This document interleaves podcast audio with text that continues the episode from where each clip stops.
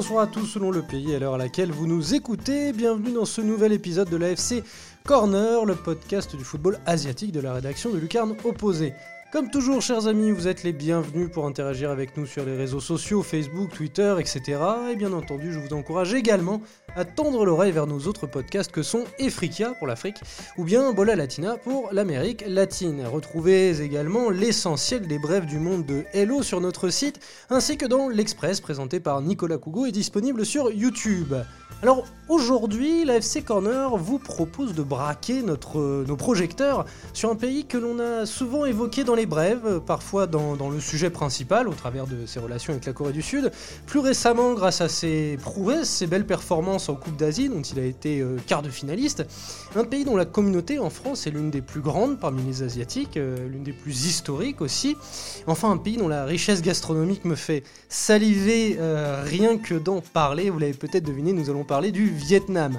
Alors pour parler du Vietnam, la FC Corner s'est déplacée jusqu'à Fontenay-aux-Roses, et oui, et accueille Can Nguyen Lam. Comment ça va Can Ça va bien Simon, et toi ça va? Ça va très bien. Alors en fait, voilà, pour tout vous dire, chers, euh, auditeurs, Cannes, c'est une vieille connaissance à moi. Nous avons euh, travaillé ensemble dans une, euh, dans, une boutique d'un grand club français pour lequel tu, tu, travailles encore. Mais on n'est pas là pour parler de ce club, c'est pas lui qui nous intéresse. Nous, on est là pour parler du Vietnam. Tu es d'origine vietnamienne, tu es même vietnamien. Quels sont exactement tes liens avec le Vietnam? Des liens très profonds. Je suis né en France mes parents vietnamiens. Euh, euh, j'ai partie de la famille qui est là-bas. Mon épouse euh, vient de là-bas, vient d'arriver en France seulement là-bas. Voilà. Et oui, bah, c'est déjà, très important. Tu y retournes régulièrement? Euh, oui, régulièrement, avant beaucoup. Euh, au moins une fois par an. D'accord. Et combien de temps? Un mois, en moyenne. Une longue période. Et là-bas, tu vas suivre un peu du, le football sur place? Un peu, un peu. Euh, ouais, j'ai la chance aussi, grâce au, au travail, d'avoir euh, des amis euh, dans le milieu euh, médiatique et sportif là-bas, euh, football. Donc, euh, moi, je suis déjà ici le, le, football jour après jour. Donc là-bas, dès que je peux. Ici, de France, tu suis le football vietnamien? Oui, tout à fait. Comment tu fais exactement? Notamment via les réseaux sociaux. Le, le, Vietnam marche beaucoup plus que la France avec les, les réseaux sociaux. Euh, et euh, du coup, euh, que ce soit des réseaux sociaux connus en France comme Facebook ou d'autres réseaux sociaux, avec des applications, on peut voir tous les matchs, même du championnat vietnamien, gratuitement. Même les clubs à ce niveau-là sont développés et tu peux suivre les matchs et les résultats gratuitement. Via YouTube notamment? YouTube, mais sinon on a nos propres euh, applications locales. Alors j'utilise beaucoup On Sports, notamment qui est en collaboration avec euh, VTV, la, enfin Vietnam TV. D'accord, ok, très bien. Vous entendez peut-être du bruit derrière nous, c'est parce qu'on est en famille chez Cannes. Hein. Il, y a, il, y a il y a ta femme et il y a ton petit. Roy, que vous entendez peut-être. Oui, la future et... star du football vietnamien. Exactement, c'est un podcast en famille. Il y a aussi notre ami Cédric, hein, si vous voulez tout savoir. Également un ancien collègue euh, qui nous fait coucou.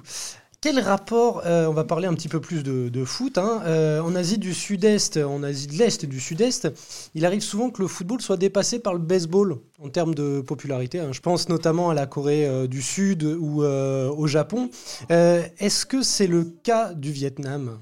Non, non, pas du tout. Le Vietnam, la Corée du Sud et le Japon, je pense, sont assez, de manière culturelle, en général, assez portés vers l'Europe et l'Occident. Le, Vietnam euh, le sport numéro un, c'est le football. Euh, tout ce qui est vraiment typiquement euh, européen, comme tu disais, le baseball, ils connaissent pas du tout. D'accord. Et pourquoi ça? Pourquoi ça s'est développé dans tous les autres pays d'Asie et d'Asie de l'Est et d'Asie du Sud-Est et pas au Vietnam?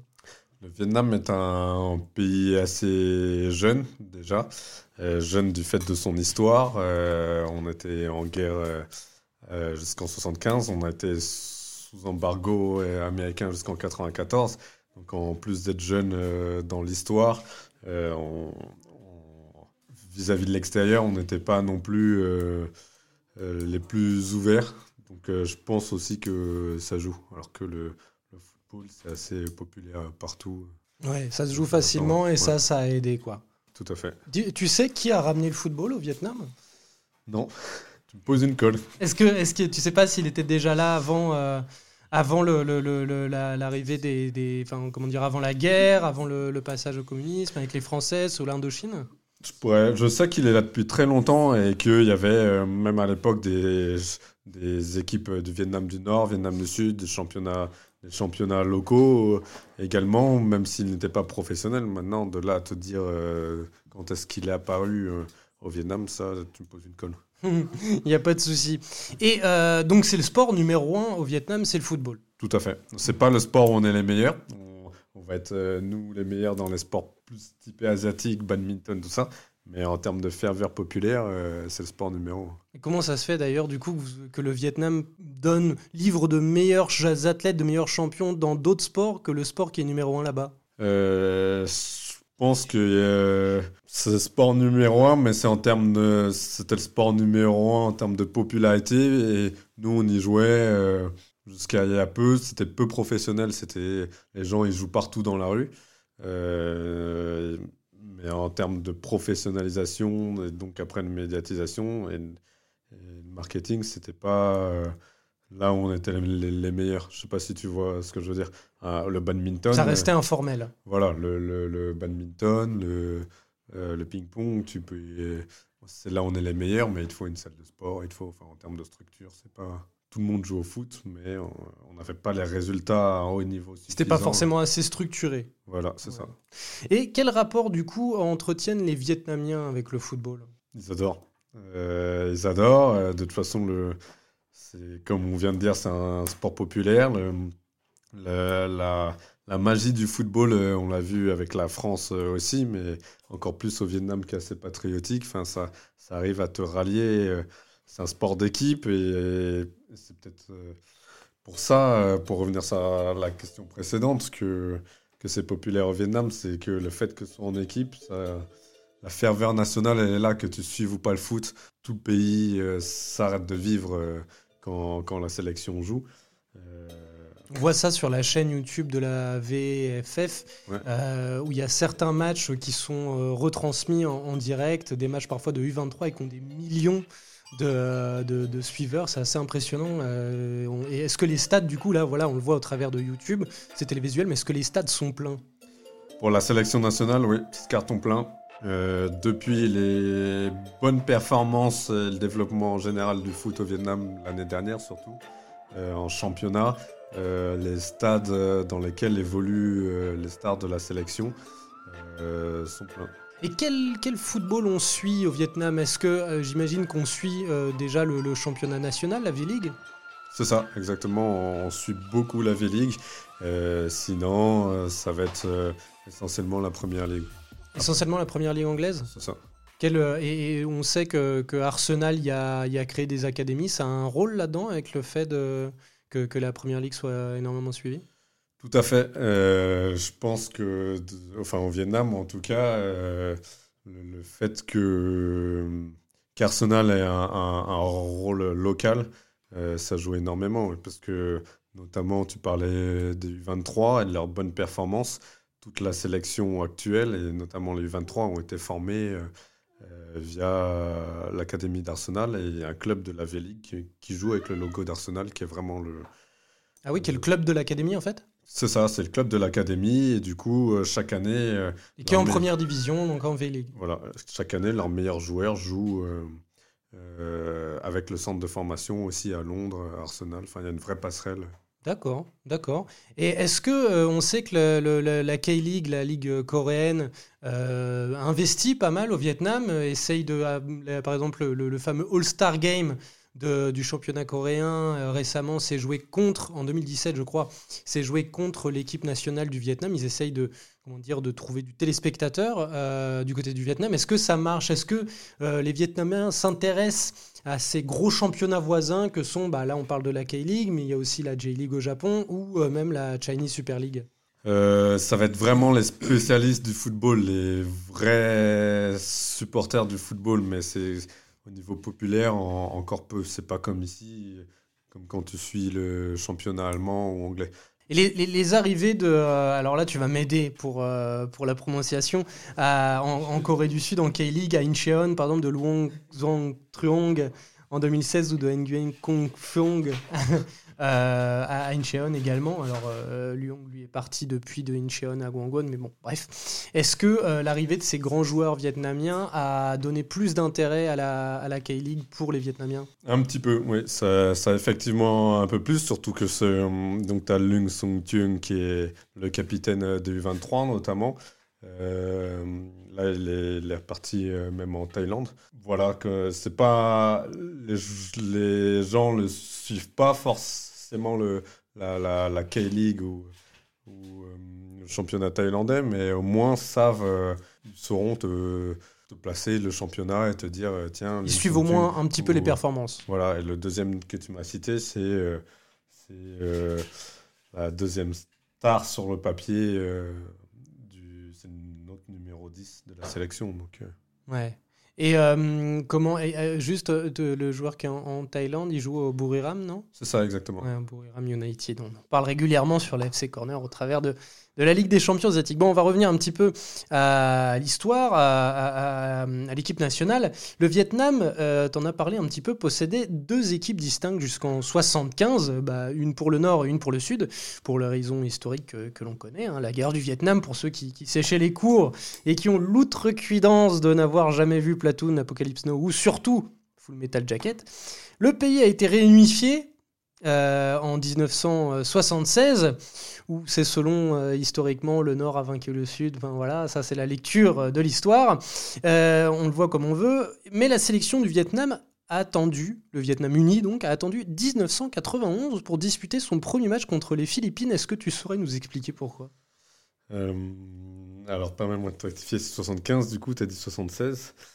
Alors, le, dernier match, le dernier match de la, de la, du Vietnam du Sud, c'est en 75, mais l'unification est en 76. Alors, en termes de football, je, pas. je pensais que tu parlais d'unification euh, politique. Et les accords de Paris en 73. Ouais. Euh, je pense que, du coup, le temps que le pays se reconstruise euh, un petit peu, et puis on était également sous embargo américain politiquement. Jusqu'en 94. Donc je pense que notre, le fait qu'on ait l'autorisation, également la, la, FIFA notamment, de jouer des rencontres internationales à partir de 91, c'est que moi j'étais encore trop jeune pour te le confirmer à 100%, mais c'est là où le pays a, a pu euh, déjà s'ouvrir. Euh, ça correspond avec l'ère euh, à, une ouverture politique, l'ère comment s'appelle l'ère d'oeil, je crois. alors je sais qu'il y a une, une ère politique qu'on appelle le, oui, l'ère d'Oï, c'est changer, c'est le changement. Effectivement, avec la, enfin, l'embargo qui se finit en 94, donc oui, déjà en 91, c'était les prémices de l'ouverture internationale. D'accord, ok. Mais donc l'embargo, oui, voilà, l'embargo a énormément joué euh, là-dessus. Et, je euh, pense. Ouais, bah là, je, je pense que d'après ce que tu dis, oui, ça, ça, me semble inévitable. Et de toute façon, on l'a vu, on a fait un, on a fait un, une interview d'un journaliste iranien qui nous parlait de l'histoire du football iranien, qui a aussi subi l'embargo des États-Unis et qui a aussi eu un trou dans son histoire footballistique entre les années 70, la révolution islamique, et, euh, les, années 2000, euh, euh, voilà, une certaine ouverture de l'Iran et la, fin de l'embargo, je me souviens plus quand c'est exactement pour, pour l'Iran. Alors, où on est du coup le développement du football au Vietnam en 2019 on, a parlé notamment d'Arsenal euh, qui, qui, a créé des académies là-bas. La Juve en a une aussi. Est-ce que, est que ça joue là-dessus? Est-ce que ça joue euh, sur euh, la montée de la qualité du football vietnamien? Oui, c'est tout allié. Ça joue. le foot vietnamien arrivait à monter assez bien par lui-même, ce qui a attiré Arsenal et, la Juve notamment. Et puis le fait qu'il soit là, voilà, c'est un cercle vertueux. On, est sur une très bonne voie. On, est un pays jeune, on touche du bois, on, espère que ça continue. Arsenal a en effet posé ses valises euh, il y a une dizaine d'années. Un club euh, partenaire de la V-League, Hwang Zalai, du coup, qui forme qui a formé toute la sélection U23, toute la sélection nationale. Ça, ça, se développe très très bien. Et est-ce qu'il y a une euh, politique particulière de, de, formation, de développement du football euh, au Vietnam? Oui, tout, à fait. Déjà, euh, comme on le disait, le Vietnam. Roy, est d'accord avec, avec ce que tu dis. le Vietnam est assez nationaliste, assez patriotique, et puis les moyens aussi font que euh, tu dois compter énormément sur la formation. On n'a pas encore forcément les moyens d'acheter des grands joueurs extérieurs. Et puis on a eu cette période aussi où on a acheté des joueurs extérieurs un peu comme en, Chine maintenant, mais que ça n'a pas forcément. Denilson, je crois, à la fin des années 2000. Effectivement, à iPhone, on a pris. Il y a Loris Arnaud qui a joué, Jean-Hugues Maurice aussi qui ont joué. Mais ça n'a pas forcément marché sur le, long terme. Donc euh, euh, on a un gros vivier. Euh, soit, plus de 60% de la population vietnamienne a moins de 30 ans. On est tous nés après la guerre.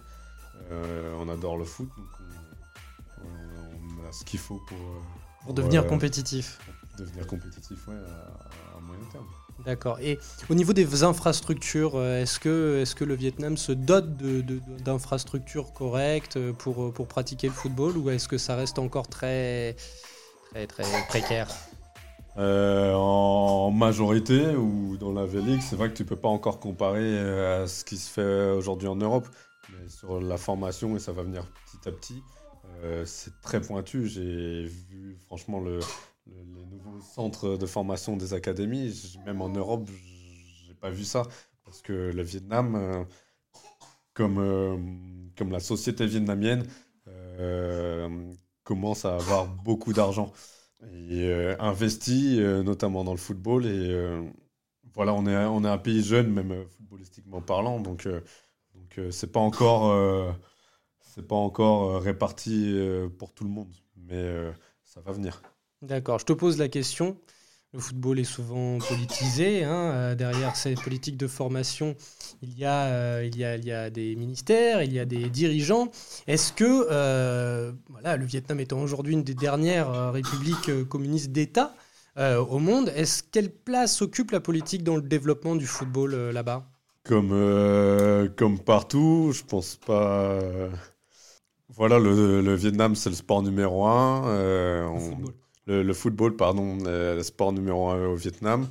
Euh, le, gouvernement est assez impliqué euh, dans tout ce qui se fait au, au Vietnam. Donc, euh, c'est.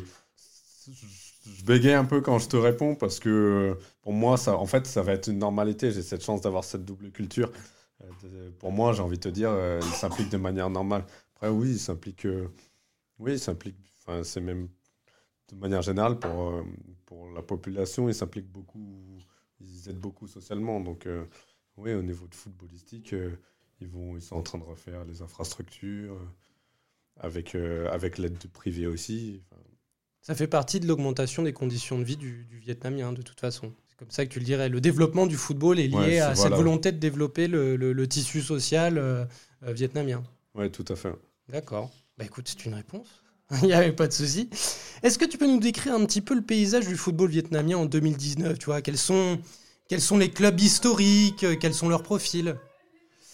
Alors, euh, il y a le Hanoi FC, qui, qui est le grand club euh, du pays, qui gagne, euh, qui, qui gagne tout le temps, qui, était champion, qui est le champion en titre, qui était champion euh, il y a trois ans. Il y a deux ans, ils, n'ont fait que deuxième. Euh, ils ont perdu la deuxième journée. Enfin, c'est la capitale, donc ils ont le meilleur centre de formation. Ils ont les grandes stars, même étrangères, les grandes stars de la section. Ceux qui dominent vraiment le championnat.